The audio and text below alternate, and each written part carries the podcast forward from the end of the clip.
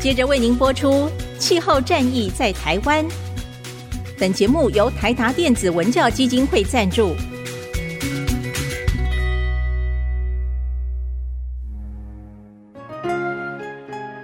换装一颗 LED 灯，一年减碳七十公斤；喝咖啡使用环保杯，一年减碳四点零一公斤；上班出门前记得把保温电热水瓶的插头给拔掉，一年减碳一百五十七公斤。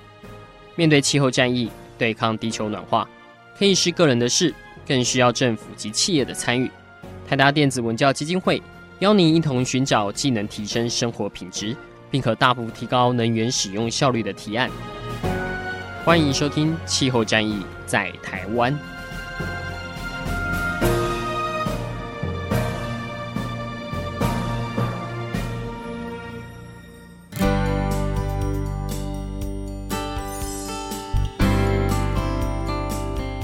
欢迎收听《气候战役在台湾》，我是主持人台达电子文教基金会执行长张扬谦阿甘。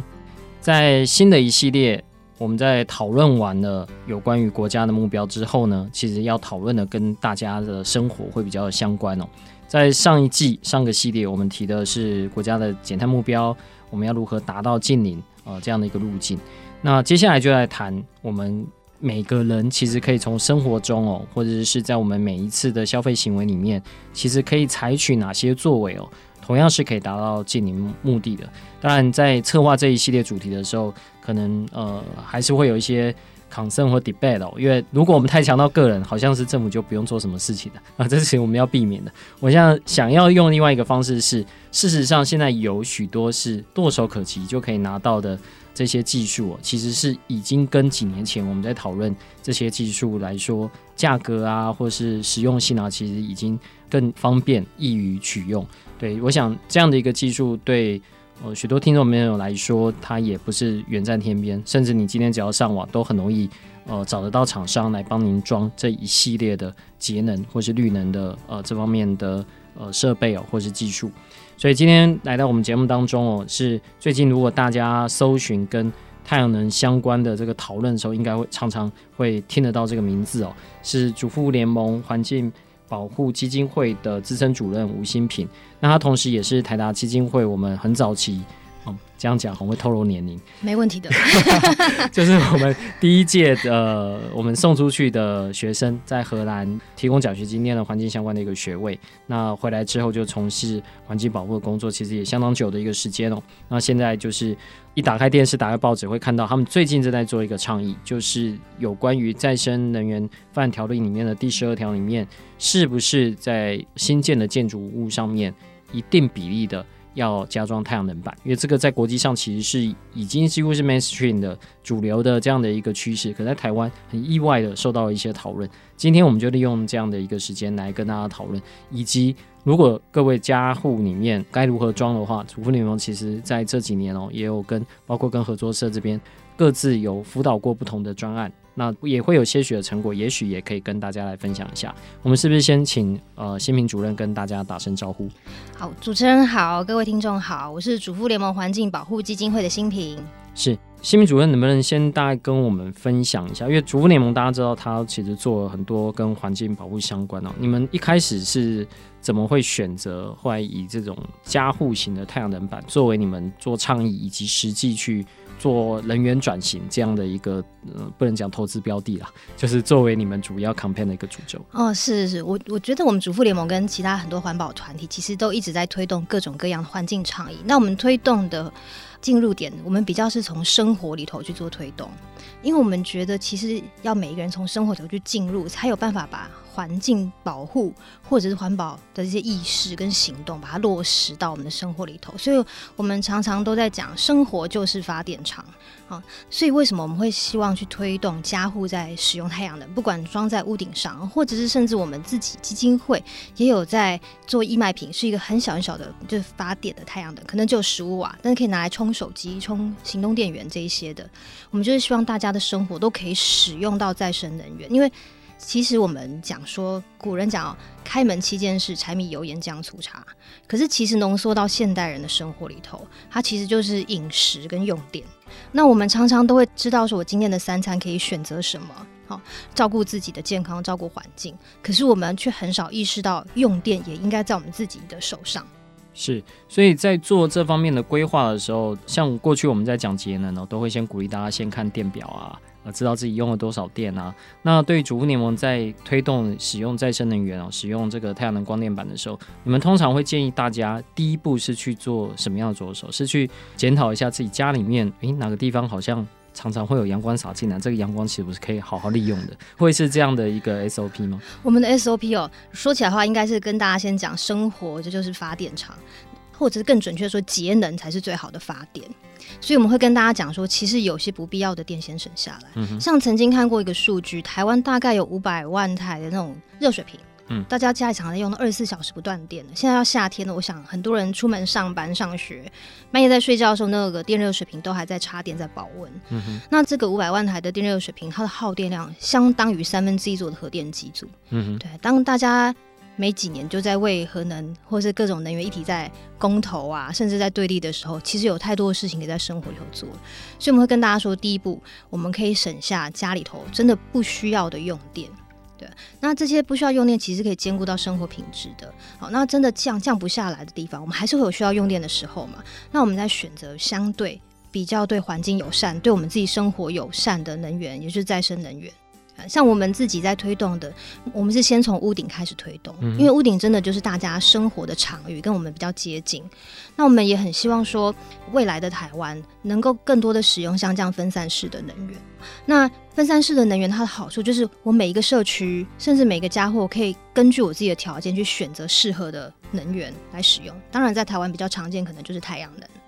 那像太阳能，我觉大家可能知道会发电了。可是像我们自己在关渡国中的屋顶上面也装了太阳能以后，我有去实际测过，有太阳能遮阴跟没有遮阴的教室，它最大可以差到四点二度的温度。所以其实太阳能它不是只有发电，它甚至可以帮助顶楼的住户降温。所以我觉得这这是很多人可能没有没有想到的，这些再生能源可以带给我们生活的好处。这也就是前面为什么主持人有提到，我们最近在推动再生能源发展条例的修法，就很希望能够让大家支持未来的新建物其实就可以装光电。因为新建会在一开始设计的时候就加装光电，其实它就更可以跟我们顶楼的住户也好，或其他住户对于顶楼的使用的需求就可以结合在一起。比如说光电板可以设计成凉亭啊，嗯嗯，对啊。那光电板架高一点，还是可以继续晒棉被啊。一些间隙留下来，可以继续种植栽啊。这些都如果在一开始设计就导入，就可以跟大家生活更贴近。嗯哼，在政策方面，我们留到节目的下半段的时候再跟大家提哦，因为最近刚好呃是在修法的这个阶段啊。那这个法通过之后，也许。许对于呃未来的建筑景观也好，或是对于整体的一个能源转型，我相信都会有相当注意。我们先从一般家户、啊、他如何去呃设置这个太阳能光电板开始哦。呃，这也跟新民主任以及所有听众朋友就分享一下。我上个月刚去了一趟北京哦，参观了一栋是北京它一个旧的建筑，去改造成净零能耗的建筑。所谓净零能耗就代表它百分之百去使用再生能源啊，呃，在计算公式上是这样，但晚上的时候它没办法发电，还是会用到市电，但它白天的发的电其实已经超过了它整个需要呃用市电的这个电量。那这栋建筑有趣的一个地方哦，第一个它是采用德国的一个叫被动式的标准，所以节能是最优先的。你看到那个墙的厚度哦，它在现场就会比较目前按照中国大陆他们绿建筑这个标准或者他们隔热标准大概是多厚。然后那栋建筑采用的那个标准大概是多厚？所以先把节能东西做完之后，他们才去思考说：诶，那我下一步如果我要采用再生能源，我大概还有怎么样的一些余裕来去使用？那在北京以这样的一个房子来说，当然像是地源热泵什么，他们都有通盘的去做考量。但是它很巧妙的运用了它的建筑立面，它跟一般我们看到太阳能板不太一样。它屋顶当然是铺满了太阳能板，那还有一些浮力通风啊等等都有。但是它连建筑的呃正面，以及在应该是向南的那一面啊，它都用这种 BIPV，就是跟建筑一体化的，就是你看不出来它像太阳能板的太阳能板啊，它其实就像是一个大理石砖啊，它就是膨出来大理石砖，然后就贴在这个立面上面。我后来去问哦，这个东西当然哦，中国大陆生产很多啊，因为中国大陆其实是全球最主要太阳能板的生产国。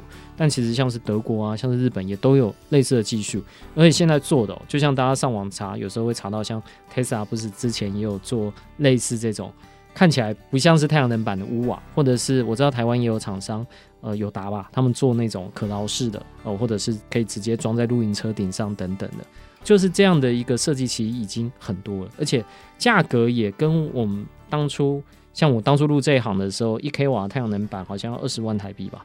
现在应该四万五万，五万就差不多，哎、欸，就就、啊、就已经可以拿到了嘛。对，所以如果我现在是一个想要在家里面装太阳能板的话，主妇联盟会以你们的经验，会给予我怎么样的一个建议？其实我们也接到很多民众，就是希望我们能够到社区里头跟大家解释什么叫太阳能。我觉得这是第一个，我们主妇联盟可以协助大家做的，就是分享我们的经验跟所知。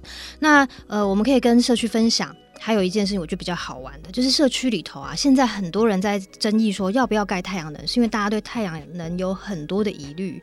我最常听到就是要太阳能破掉会不会有毒？然后太阳能能不能够回收啊？制成不是一样会被碳排吗？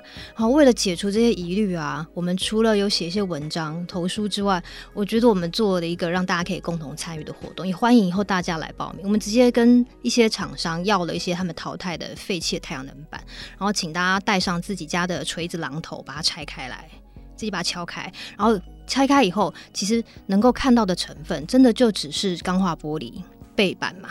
嗯，哦，晶片嘛，还有铝框，以上这些东西，大家除了对晶片不熟悉之外，其他东西本来就是我们丢垃圾的时候就在丢的东西，就在回收的东西。嗯，嗯对，所以我觉得就很欢迎大家可以来找我们玩这些东西，我们也很乐意跟大家分享，就是我们自己在做一些暗场的经验。我觉得还有大家会很担心是，哎，太阳能板盖上去以后，那谁来维运管理？因为早期真的有很多那种暗场，可能是示范型的，也当时技术跟市场都还不是很成熟的时候，那些板子真的盖上去，可能就放着，放着没有任何的维运，任何电器设备本来就都会损耗的。嗯、那现在像我们自己经营的暗场，其实我们还帮着暗场有买保险。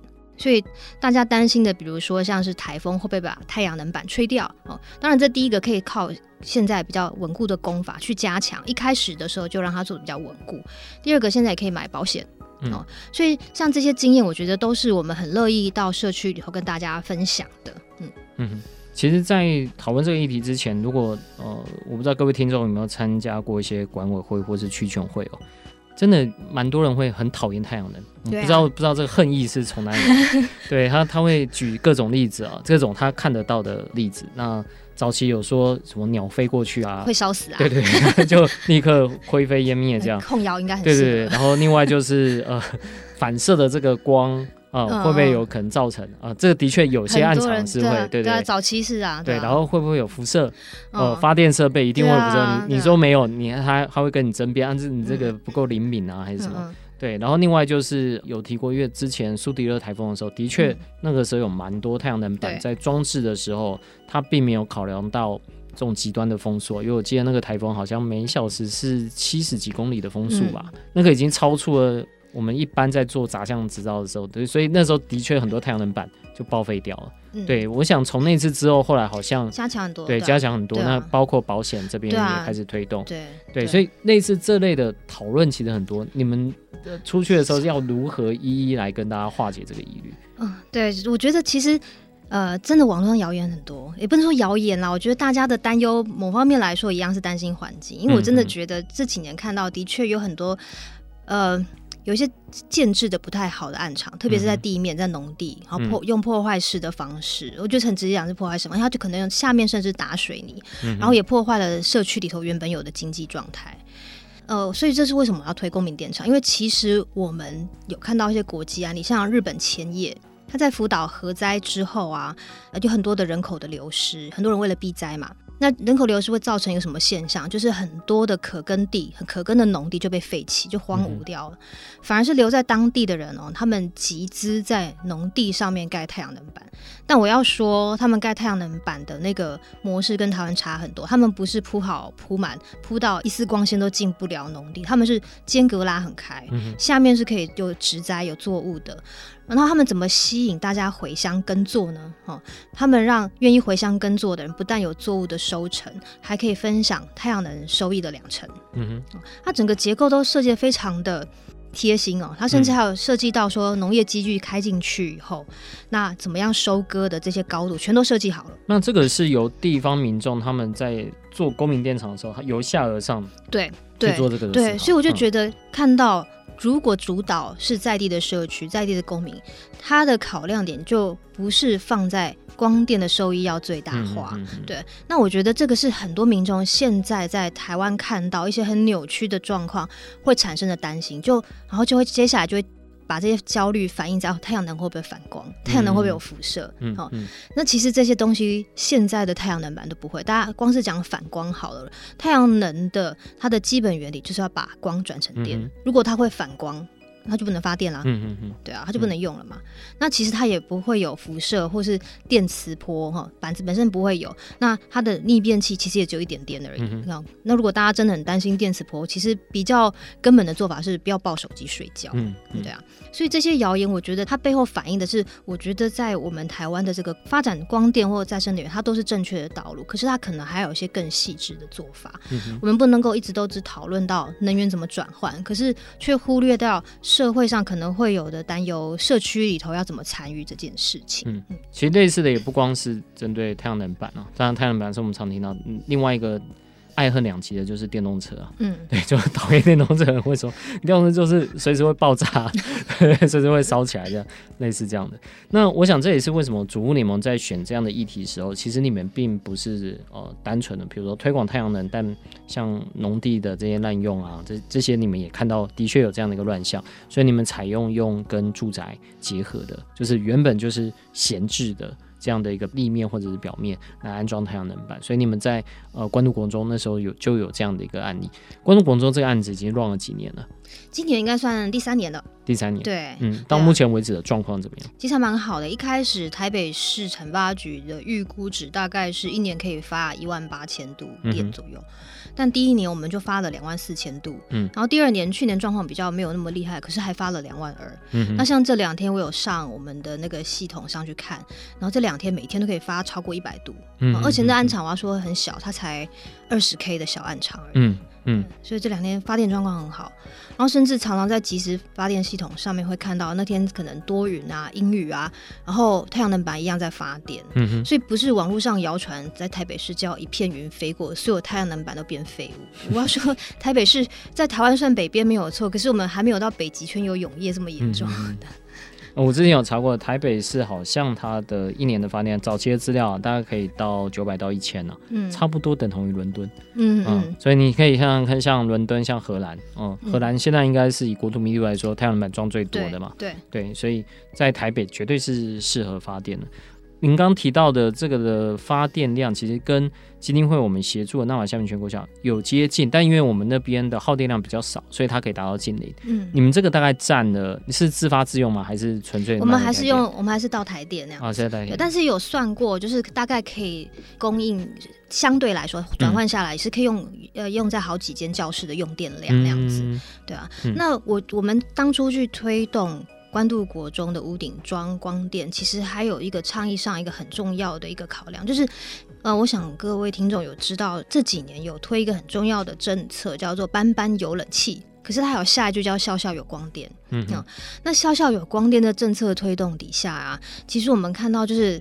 各个县市也好，或者中央也好，就用大批量。什么叫大批量？一次就一两百个屋顶，好、嗯，一次包给某一个系统上去做。那、嗯、当然有效率是很好，可是因为我刚好这两年又是能源教育的评审，就看到有些学校很认真要推能源教育。可是当问到说，哎，那请问屋顶上的太阳能有没有作为贵校能源教育教材的时候，有很多学生说没办法，因为系统上不让学校上去。嗯。其实我也可以理解系统上的想法，很怕小朋友太好动，可能会破坏什么。嗯、我们都知道小朋友破坏力的确很惊人，嗯嗯、对。那我们觉得很可惜，就学校是一个教育的场所，嗯、所以当初在跟关渡国中讨论的时候，学校的主任、校长就说希望可以结合教育，我们就说我们非常认同。嗯、那所以那时候就讨论怎么盖。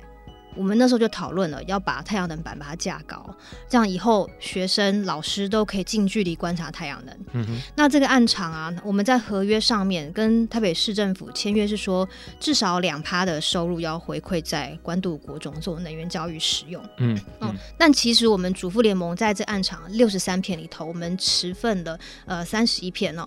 那其实我们把三十一片的基本上所有的收益。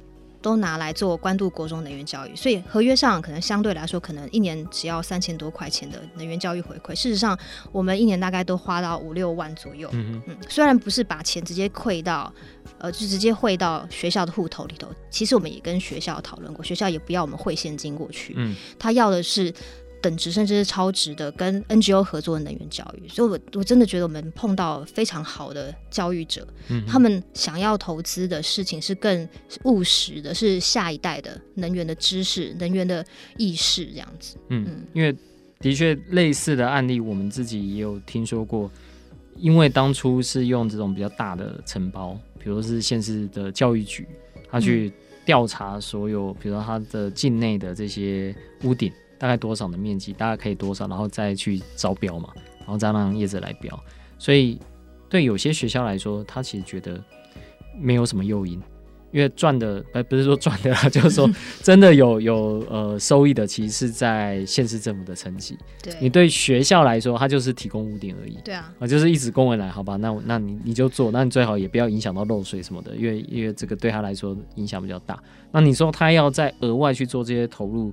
对实际第一线的呃，在处理，比如说总务人员啊，或对校长来说，其实多的一件事情。是啊，嗯、是啊。你又不像冷气，冷气的话，你还还可以吹。你这个太阳能板，就是回去上面，感觉你没有享受到它什么好处。也许遮阴有啦，对啊，就是顶楼稍微凉一点，但其实对他们来说。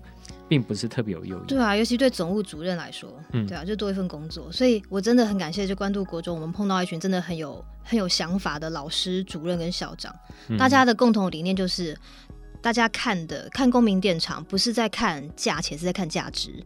然后那个价值对学校来说，就是国中小朋友的能源教育，嗯，对啊。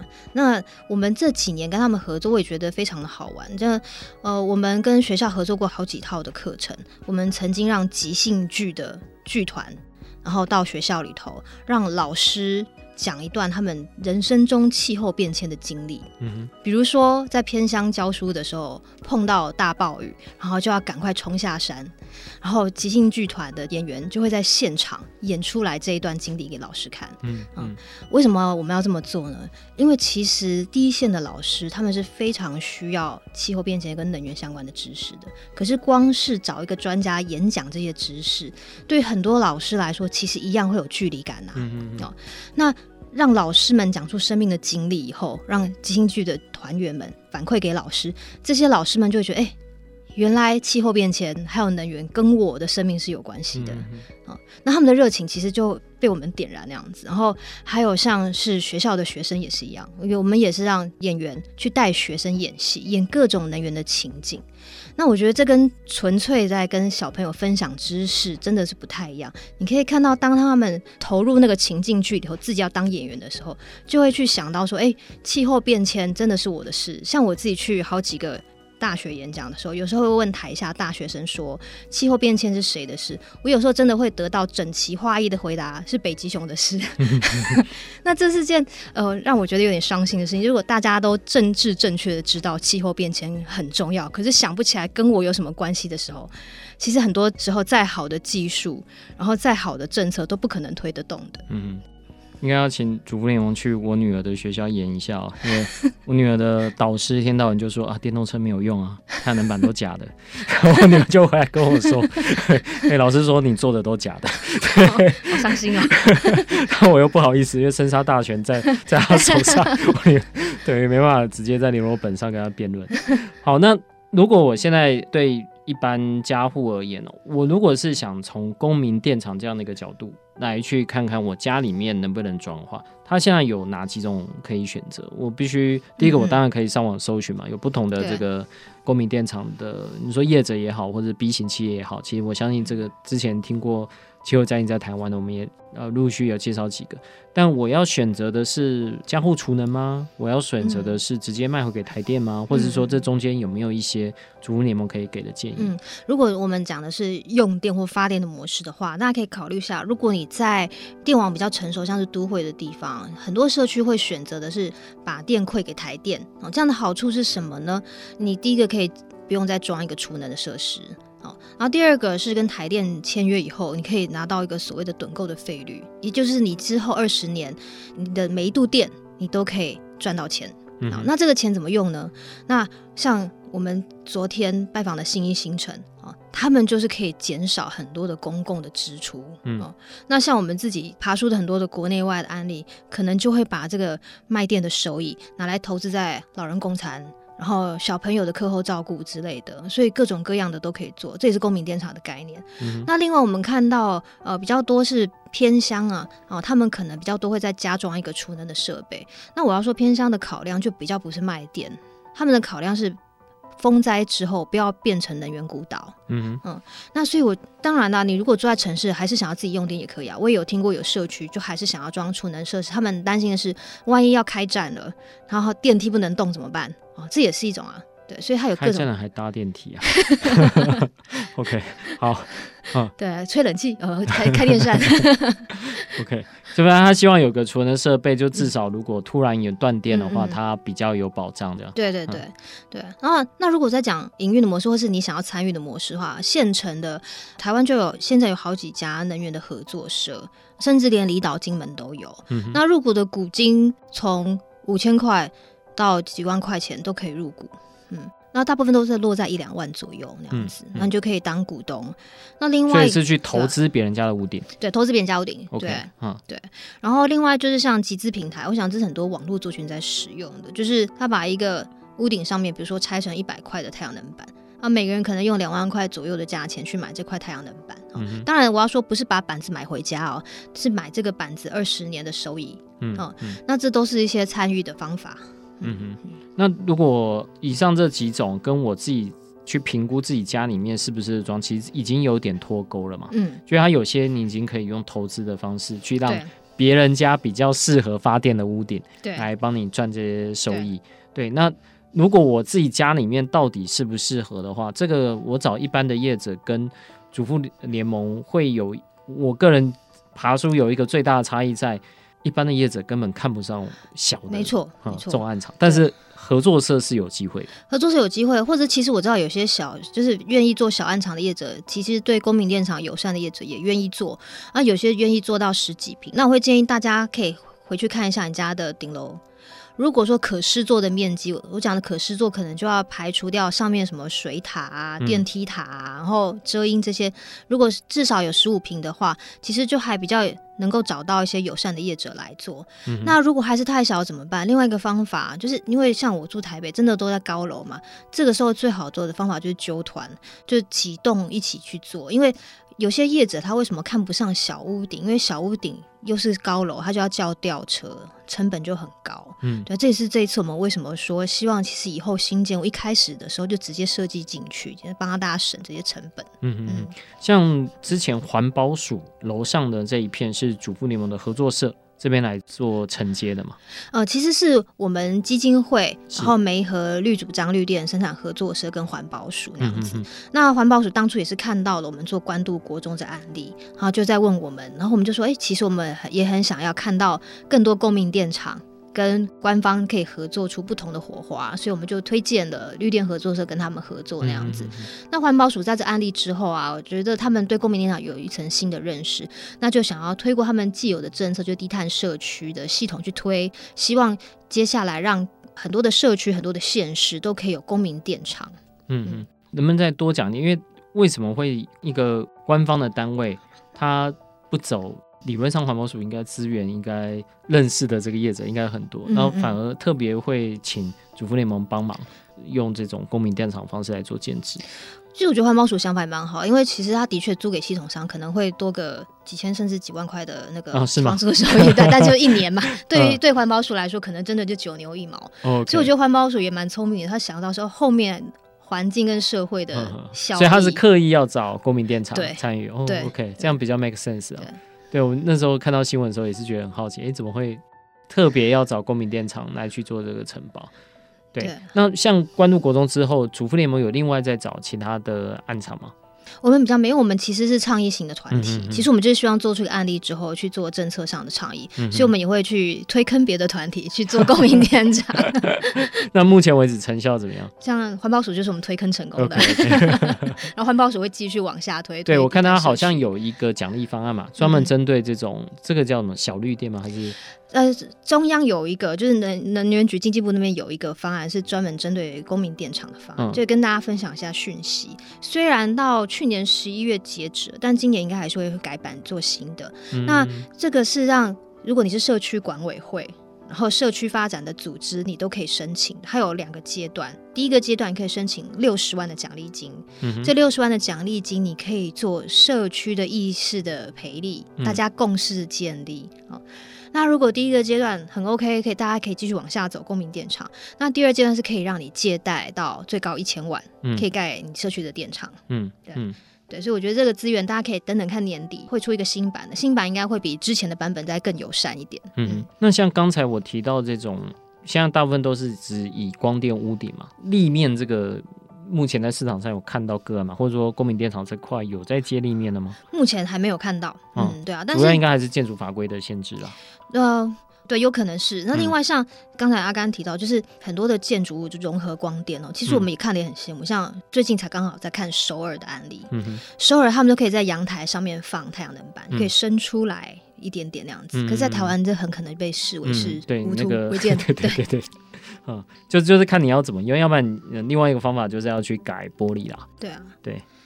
那刚刚新民主任已经跟我们分享很多，就是一般人可以来做的。那当然有提到，如果政府有这样的一个政策，而实际来去做这块的一个要求，相信不论是在。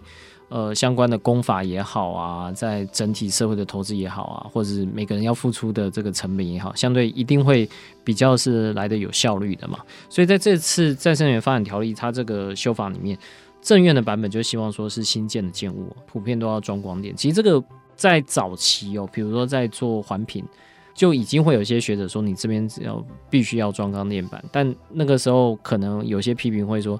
其实以这栋建筑整体的能耗来说，你装光电板可能只是个装饰吧，啊，可能占比大概不是很高，这当然是属于比较早期的一个状况。但渐渐的，随着一个建筑里面它的楼宇的用电的这个管理系统也好，太阳能的这个系统也好，那加上未来有更多的，比如说像电动车啊，有更多的这些负载的一个转移啊，那甚至有可能跟台电有在做。相关的这些电力的一个交易啊，嗯、都会让再生能源在这里面其实扮演着一个比较重要的角色。那加上储能，加上能源管理等等的，对，那所以我相信正面板在推这个讨论的时候，跟早期就是只是为了说啊、呃、要推动太阳能，可能已经有点不不太一样。那现在就是在做讨论的时候，之前在网络上其实有看过有建筑师他是反对的啦，他觉得会丑，对。对对，那但美丑这件事好像是可以透过设计来解决的。那再来就是刚刚有提到对这种太阳能的不理性的反对啊，当然理性的也有。然后最近我们也看到文章有说，诶，太阳能板到底会不会加重都市热岛效应？哦，这样的一个可能性。就你们现在在做这个倡议的时候，面对外界的这些批评，你们现在是采取一个什么样的战略跟模式，去让这样的一个法条？因为正面版是这样提，但我不知道民间你们有对应的法条吗？还是说你们就觉得，其实正面板这应该可以先走，那接下来我们再看如何让它占比呀、啊，比如说占建筑面积的多少、啊嗯、这些更进一步。的确，的确，其实我们还开了一场记者会，也是希望说能够支持，就是现在再生能源发展条例增院版第十二之一条，未来新建物可以强制加装光电的这个，至少在母法里头让它先通过。那至于大家担心说，那盖好之后产权怎么办呢？然后要维运怎么办呢？这些其实我们建议应该要放在。司法里头去做讨论，嗯哼，那为什么我会赞成这件事情？就是我举东京的例子来说哈，最近刚好爬树到东京的这个案例，东京也是在推动，就是建物要加装太阳能哦。呃，我们都知道东京纬度其实比我们还高，他就推估说，啊，只要装设四 k 瓦的。太阳能其实都可以满足一般家户一年八成的用电。嗯，四 k 瓦其实不会占太大的空间，对啊，不会很多哎，对啊。那那如果东京都做得到的话，其实台台湾更有理由可以去推动。嗯，像之前是呃有请教过一些光电厂商他们的推估哦，他们是说，呃，全台大概四百五十万户的透天厝，然后只要当中百分之三十有装，然后就算只装少少的六 k。全台就可以少开发六到七趴的地面变更型的光电，嗯，好，这是他们的推估值啊。我都我觉得可能还有待就是比较专家学者去去做一些精算。但即使是这样子推估值，我觉得可以告诉我们一个讯息：其实，呃，当大家很担心地面跟光电之间的冲突，跟社区之间的冲突的时候，那其实大家更应该在自己家的屋顶上面去装光电啊，这对我们来说真的是有很多的好处。嗯、像呃，昨天参访的信义新城，他就把光电板铺在屋顶上，它是架高式的，然后下面就看到有居民开始摆凳子啊，嗯、摆凉椅啊，嗯嗯嗯、而且还是可以摇的那种凉椅，非常的舒服。然后呃。晒棉被一定是可以的嘛？嗯，对啊。然后也有人在旁边种盆栽啊，我还看过有人在上面晾香肠、腊肠那样子。过年前呢，所以屋顶上都是可以使用的。嗯，那信义新人把那个光电板中间的缝隙都把它填起来，嗯、它就是希望能够减少就是强烈的日照、强降雨对屋顶地板的这些耗损。嗯嗯，嗯所以其实对大家生活品质是有提升的，嗯、也不是像很多人以为的装了光电板了，屋顶就再也不能用。其实没有这回事，就只看你的功法怎么盖。而已。嗯，现在对于呃光电板它设置的高度，我相信还是有一定的限制嘛。就是当然你这都要取得政府的一个许可，但呃等于它在光电板这边有特别有放宽啊，那跟一般我们在上面盖建物的不太一样啊，对包括不能封，嗯，哦、啊，就当然它其实是一个量，有有个专用名词啊，它是四点五公尺以下可以免杂照，对对，免杂照，对，那然后等于是它可以运用它的多功能的一个运用。那另外就是。其实我发现，在台湾很多人一提到屋顶，都会提到漏水这件事情。嗯，我们的邻居他非常讨厌人家上去踩屋顶。哦，虽然那是大家共有的空间，因为他就是怕你一踩，他去年铺的这个防水层又破坏了。对，那就 那就变成你你如果装了太阳能屋顶，那第一个你的承重会被加重这样的一个漏水，或是反过来，因为你去做太阳能板的施工，嗯、其实你刚好把整个的层都铺满了，嗯，那也许水比较会，你就把它导引到，就不会用的整个的屋顶都是嘛。嗯，对。对首先就是太阳能的装设，它是必须要经过结构技师的认可的，所以大家先不用担心安全这件事情。像我们在关渡国中的这个暗场，像刚才主持人提到，以前台风摧毁过一批，所以我们在暗场甚至是做到可以抗瞬间强风到十七级的。嗯，所以现在的工法都可以做得到了。嗯，好。那至于防水这件，真的是很多人担心。那那我至少我自己看到，在我们的暗场里头，他在做这个机装的时候，他都是有再打过一次防水的。嗯，好。那我觉得大家就还很担心，你至少可以在合约里头可以跟这些系统商要求说，如果真的是因为太阳能施工造成的漏水，那太阳能的这些厂商就必须要去负责。嗯，那另外就是大家很担心说，那沉重的问题怎么办？除了前面讲到结构技师之外，就给大家讲一下，就是其实我以单位体积的重量来说，其实冷气机就那个冰水主机，它的重量其实是比太阳能还要更重的。是，对，嗯。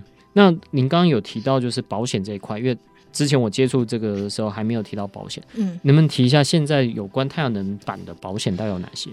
嗯、呃，其实现在很多哎、欸，像。我知道的公民电厂几乎都有在帮暗场买保险，嗯、就是是像火险吗？有点像是物险，对，就有点像是物险的概念。啊、就如果被风台风吹走的话，嗯、是可以理赔的。嗯嗯对。OK，然后火火险这个应该都有包括在里面，意外险还是什么？意外险其实也都有，也都有，对对对，都会有。就、哦、尤其像我们跟就是使用在就是公家机关的屋顶上，这些保险其实都会被要求的规格很高。嗯嗯嗯。那一般这种公民电厂或者家户在装的时候，在没有这条法条跟有这条法条，你觉得最大的差别应该是在呃找工班这件事情吗？还是说这样的一个产业它能不能兴盛呢？您说是新建物这条法条吗？其实我觉得会是在施工的便利度，还有就是。是不是能够跟大家的使用需求融合在一起？嗯、就比如说前面讲到，如果建物都已经盖好了，你后面就要再去考虑到说，那太阳能的承重呢？嗯，然后我原本这几年我刚好铺好的防水呢，对不对？嗯、那会不会有冲突？哈、嗯，那可是如果是新建的时候，你本来就可以一起设计起来，嗯哼然后甚至包括像有些人会担心的，那防火设备是不是应该在旁边之类的？嗯哼那还有就是像前面讲到，有很多人担心说，太阳能装上去以后，我的屋顶要怎么使用？那有些。设计师可以设计成，比如像是凉亭啊，嗯，然后或者是跟其他的植栽搭配在一起啊，这些都是一开始的时候可以设计起来的。那相对来说，如果我都等建物已经可能十几二十年，我再盖太阳能，那光是叫一台吊车，其实成本就很高之外，叫一台吊车其实还要申请路权什么的，其实都还蛮复杂的。嗯，嗯，那会不会法条通过之后，那业主对他来说，嗯，又是增加的一个费用？那当然可能会转嫁到。消费者身上嘛，嗯、那会不会它装了这个，其实它只是装饰用，而不是拿来发电用的？我觉得这个就要看几层的考量啦。嗯，嗯，第一个就是如果成本考量的话，我们知道盖房子都是几亿的事情，可像我们自己盖一个小暗场，二十 K 其实才一百零三万，嗯嗯，所以其实比起来成本真的算很少啊。嗯那我问了效益这件事情，我觉得就要看大家讨论的效益是什么。现在很多人说北部不适合发电，讲的那个效益，讲的都是我卖电多快可以回收。嗯，因为中南部可能八九年就回收，台北可能要十到十一年，很多厂商就觉得不值得投资了。嗯，我就不用说小于十五平下的屋顶，跑一样的行政流程哦，那回收又比较慢。那可是我觉得要要跟大家讲的是，我们有的时候效思考效益这件事，可能要从别的角度去思考，不是只有卖电可以赚多少钱而已。嗯嗯嗯、呃。第一个，我们台北基本上都在用别人发的电。嗯好、哦，我们北部的电其实北部自己应该也要承担一些之外，嗯、哦，除了这道德的原因之外，哈、哦，另外前面讲到的，其实对我们房子顶楼这边可以降温，也是一个效益啊。另外一个讲到的，像我们这几个月都会看到俄乌战争的新闻，大家都知道，俄国其实有去占领乌克兰这边的发电厂，集中式的发电。嗯、那一旦被占领之后，对于战争来说是提高一层风险。嗯，可是再生能源如果它可以在每一个家户被使用的时候，其实这种风险就可以减少很多。嗯、哦，那极端气候的时候也是一样。像我们自己到很多社区，就会跟社区讲说，其实每个社区都一定会有一些急难收容的一些中心。嗯、那如果大家都有一些独立的发电的系统，哦，即使踩踩脚踏车可以发电也好啊，哈、那都可以让大家在这些极端的状况底下，有一些基础的用电可以使用，维维护一些基本的生活。对，那如果我们从这个角度去想，就比较不会只是单纯的想说，哦，我在北部发电赚到的钱比中南部来的差。嗯，嗯，OK。那刚刚提到在再生能源发展条例十二之一条，主要是以新建建物嘛，但我们大家都知道，在台湾百分之九十七的其实是既有建物。那既有建物除了刚才提到，呃，我们可以透过公民电厂或者比较大的案场，也许就直接找这种再生能源厂商来去装之外，你觉得还有什么样的方式可以推动旧的建筑也愿意去做改造？嗯，这也是我们。之前在开另外一场记者会，在诉求的，其实大家很多人都想要在自己家做，哎，可是很多人都被系统上抛弃了，嗯、那就是因为屋顶太小。嗯、那我们就就有开这场记者会，就是觉得说，其实一些小于十 K 的，嗯，这些小暗场，它应该要提高趸购费率，嗯、因为说实话，你还是必须要有点经济用意，才能够吸引得到愿意做的厂商，嗯。对啊，那如果小十 K 的这个诱因有起来的话，其实更多的屋顶是可以被利用的。嗯嗯嗯嗯。那提高短购费率会不会其他厂商就把它切的每个都是小的？那那那他会太搞刚。对啊。OK，对，所以就是既有建物要如何让大家开始也愿意自己装，有意愿自己装，或是让管委会、让区权会，因为那已经变得是大家的财产了。嗯。该如何让你这个可以说是闲置的资产嘛？嗯嗯。闲置在屋顶的你的十分。嗯嗯获得最好的一个运用，那又能同步让社区，就如果还有装储能设备的话，对社区的这个用电的稳定度有一定的保障。对，对那又能赚额外的收益。我想这个任何人如果他想要多一点这样的收益的话，呃，其实是可以思考的啦。是啊，嗯、是啊。但是首先要先说服社区里面就是不愿意装的这群人。嗯嗯那我觉得这一条不论在立法院通过之后。呃，或者是我们现在在推动一般既有家户，你觉得在接下来三到五年，就台湾现在，嗯，呃，我们尽力要朝向近零嘛？那在建筑这边，其实负担的蛮大的一个责任。我们在二零五零年近几年的建筑也是有一定的这样标准在。该如何让大家知道说这样的技术确实是存在，而且其实门槛不是那么高，只要找到对的团体是有可能往前进的。你觉得在主妇联盟未来在这方面会用什么样的方式来推行？其实我觉得像现在环保署希望能够从低碳社区的这一条体系去做推动，我觉得是非常好的开始。嗯、因为只要社区开始有去做公民电厂啊，即使不是公民电厂，是屋顶型的光电。或者示范型安场都好，都可以让社区居民知道说，哦，原来光电板长这样，原来光电板不会反光，嗯、它旁边也不会发烫。嗯，对，嗯嗯、我觉得光是能够这样子做，就可以让社区的居民了解光电板，因为很多人对光电板有误解，其实是因为他根本就没有接触过光电板。嗯、我们我们本来就是这样的，我们本来都有一个新的技术，完全没接触过的新技术。我们本来就是有这样的本能，会先去害怕，嗯、这是一种自我保护的本能，对啊。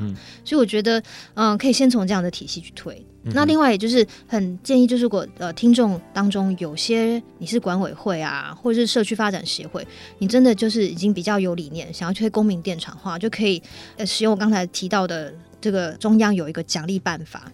你可以申请看看，好，那即使是只有申请到第一阶段，那个六十万都可以让你去做很多的公民电厂的推广跟意识的培力的。嗯，就即使到最后没有装公民电厂，也能装个热棒吗？就至少大家渐渐有凝聚这样的一个共识。对啊，对啊，对啊，嗯，对啊，我觉得这个在对于社区来说真的是。蛮挑战一件事，因为你等于不止说我自己可以在这边装，你其实要去说服跟你不同呃、嗯、立场的人啊，一起共同往往这边去做一个投入，好吧？在整个的最后，那我们知道像类似再生能源发展条例，或者是接下来这个气候变迁因应法的项目法过了嘛？执法呃，应该在半年之内陆陆会上来。你觉得在主妇联盟的立场来看哦，台湾在能源转型，如果每个人都想要尽一份力的话，大概还可以做哪些事情？我、可以做的事情太多了。嗯、我觉得，呃，像最近我们也在研究一议题，就是快时尚嘛。嗯、对，快时尚，如果大家能够减少自己一些物欲，嗯、我觉得其实就已经是一件很大的功德了。嗯、哦，那呃，还有前面讲到的，就是现在夏天来了，大家拔掉电热水瓶插头，嗯、我们就可以一起至少节省三分之一做核电机组的电量。嗯嗯、哦。生活中还有很多可以做的，虽然说我们不是每一个人都是建筑师或者设计师，那但是如果在近零碳排这一题，我们想要在自己的居住环境多做一些的话，有些很简单的，像比如说在窗户上面贴隔热贴啊，嗯，因为其实大部分的热都是从窗户进来我们家里的，嗯、先把热隔掉了，我们对于冷气的需求就可以比较少。嗯，好，那还有像我们呃基金会一直在推，如果你家还有阳台没有外推的话。那也是非常好的机会，你可以在阳台种一些绿植栽。嗯哼，然后如果你可以搭竹竿上去，然后种爬藤类的话，嗯、那遮阴效果非常强。像日本有测过最夸张的数字，可以降温到十一度。嗯嗯，我我想在台湾至少也可以降个五六度啦。嗯，那像我们基金会之前的办公室就有种这样子的爬藤类植物，那我们就种一些什么黄瓜这一些，都还可以收成来吃那样子，蛮好的。对，嗯。OK，好，今天非常谢谢新平来到我们节目当中。那我们也希望这样的一个法条在立法院能够顺利的通过。好，谢谢，谢谢。以上节目由台达电子文教基金会独家赞助播出。台达电子文教基金会邀您一起环保节能爱地球。